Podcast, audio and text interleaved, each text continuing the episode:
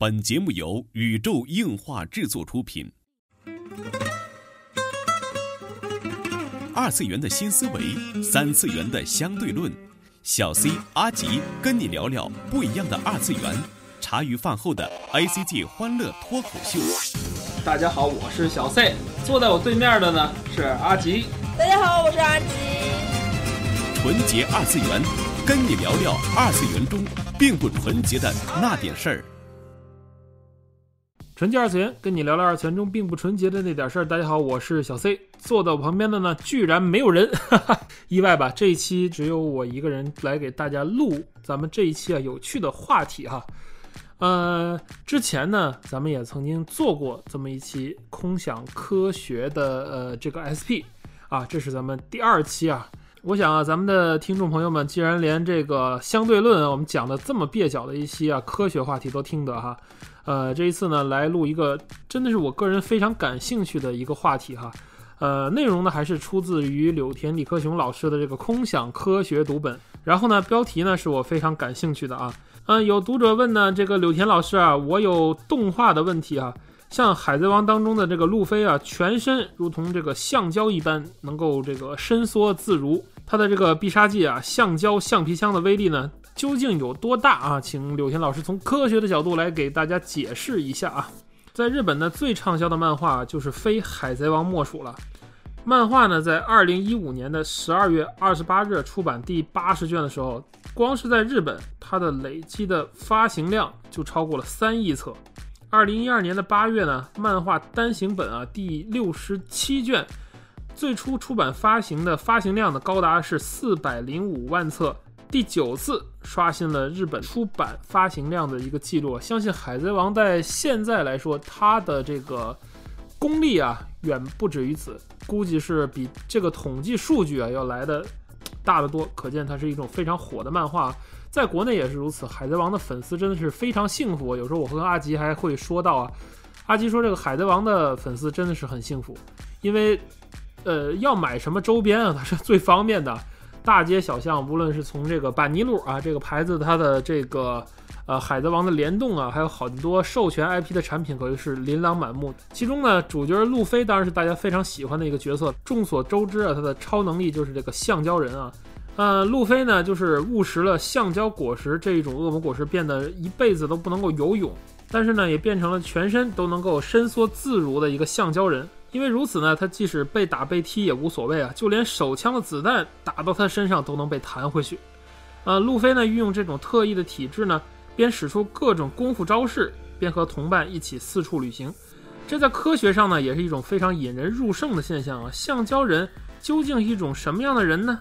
然后身体变成橡胶的话呢，真的能像故事里那样发挥各种各样的功夫吗？这里就要问呢，假如我们真的变成橡胶人的话，会是怎么样的呢？橡胶的成分啊，主要是氢和碳，两者也包含在形成生物体的蛋白质之中。所以从这点来看呀，我们人类和橡胶也不能说是完全是无缘的啊。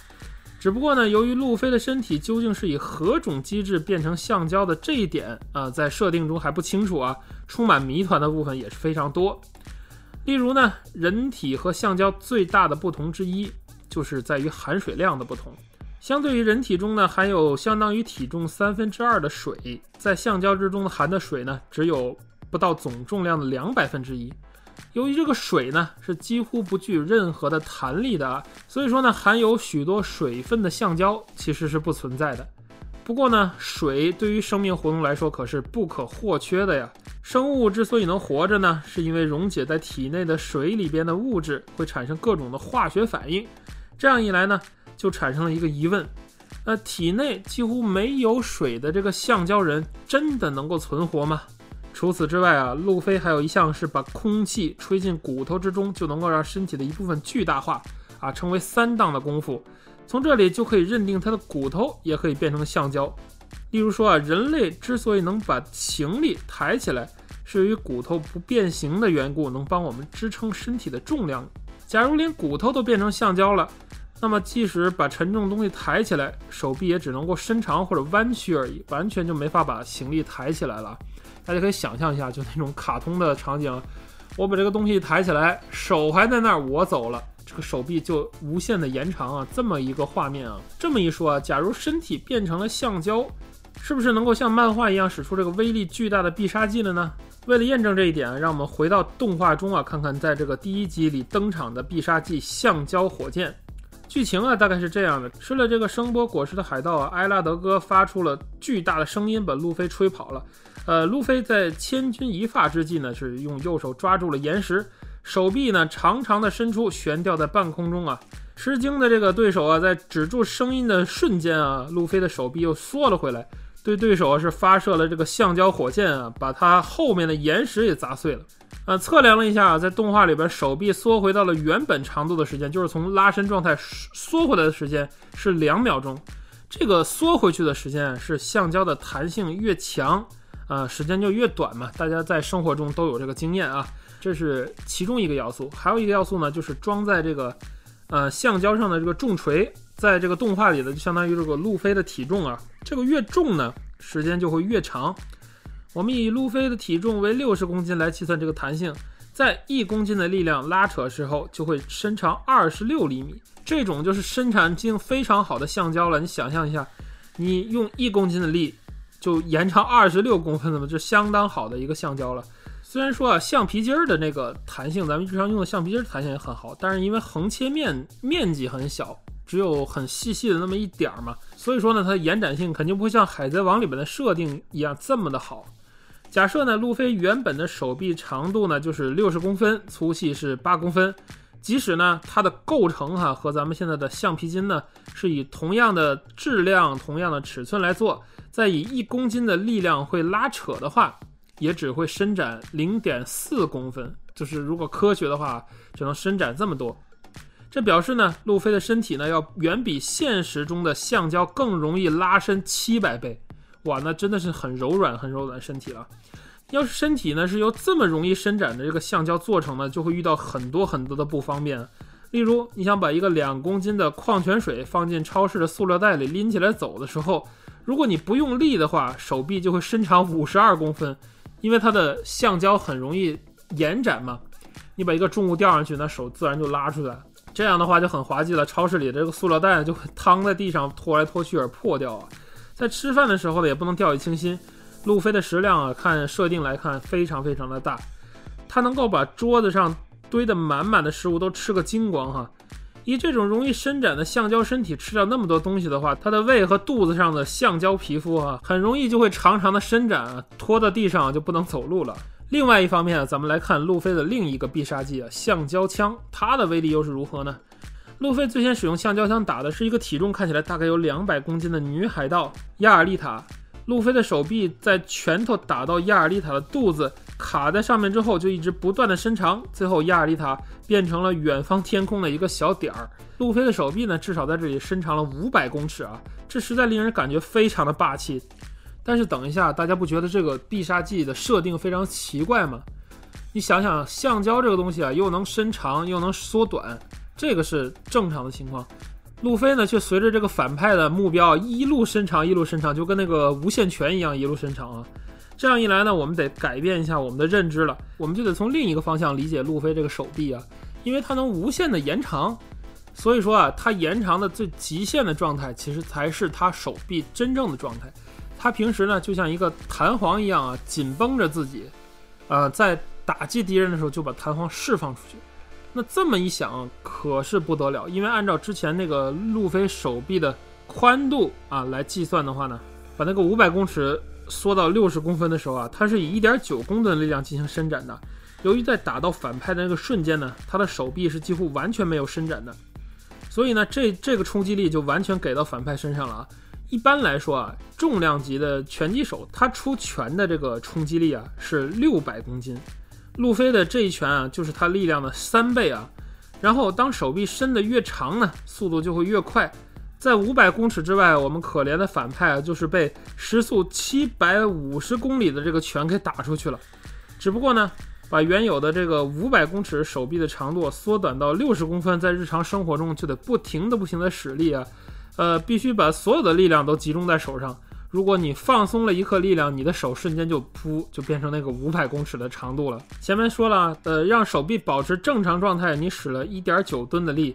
在吃饭的时候你也使一点九吨，睡觉的时候也使了一一点九吨，上厕所的时候你要使一点九吨的力。假如呢手臂朝下的时候不小心放松了，那路飞的手臂就会突然的撞到了地上，然后伸长的手臂就会使他的身体上升啊，他马上就被弹出了屋顶。大家可以想象这样的画面嘛？路飞在这个呃冒险的过程中啊，有一刻的哪怕是有一刻的松懈哈，他立刻会被自己的手弹上弹上天啊，所以说。呃，想在海贼王的世界里做一个超级英雄，真的是非常不容易啊。所以说呢，通过刚才的两个思想实验，大家都能看出，呃，路飞的手臂在设定上的一种矛盾。这个矛盾呢，就是橡胶的原本的长度的矛盾。大家觉得路飞的这个手呢，到底是，嗯，缩短的这个六十公分呢，还是伸长的这个五百公分呢？这个是让人觉得很疑惑的一点啊。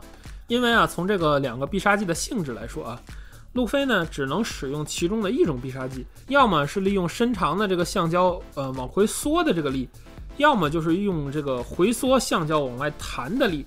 这两种力呢是相互矛盾的，所以这两种必杀技的设定上也是有相互矛盾的。但是呢，这里就能抛出一个新的假说了，也就是我们通过科学来断定路飞的真正的能力是什么。他的能力并不是身体橡胶化，而是能够自由自在的去操纵橡胶的分子结构。为什么呢？因为他想变长就变长，想变短就变短。他呢能够把这两种必杀技呢毫无问题的去来回切换啊！我想这才是路飞力量的真正来源。好了，科学话题呢说完了，还是郑重的给大家推荐这一本啊柳田李克雄老师的《空想科学读本》。呃，在我上高中的时候啊，这真的是我科学启蒙的一本书哈，也让我知道了很多空想科学的设定呢，还是有它的有趣之处的。也许我在转述的时候呢，显得不是非常非常的专业啊，呃，还请大家见谅。海涵这一期的 SP 呢就是这样，让大家一起来走进空想科学的有趣世界。最后呢，给大家献上一首《海贼王》中我最喜欢的歌，这就是本期纯洁二次元内容了。纯洁二次元，跟你聊聊二次元中并不纯洁的那点事儿。大家下期再会。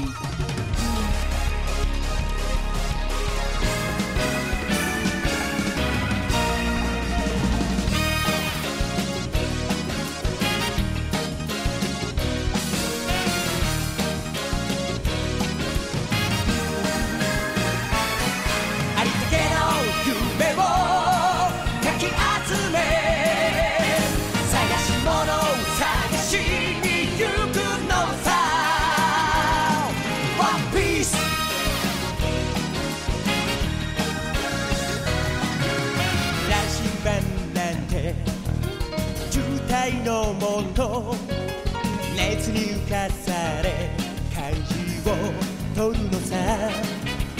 誇りかぶってた宝の地図も確かめたのなら伝説じゃない。個人的な嵐は誰か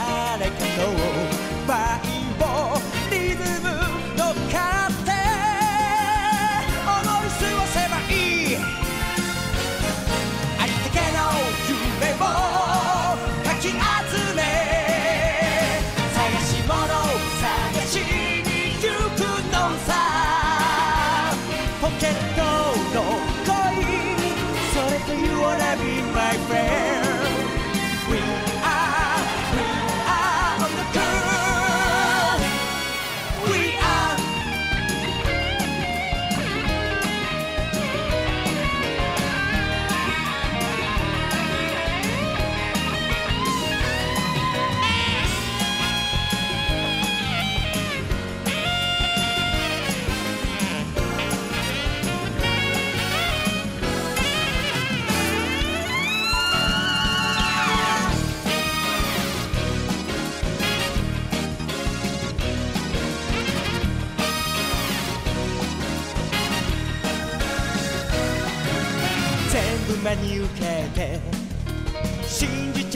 ても肩を押されて一歩リードさ今度会えたなら話すつもり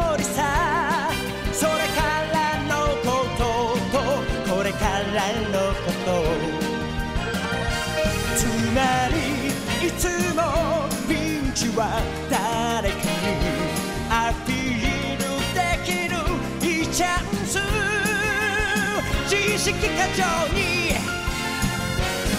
しみたれた欲望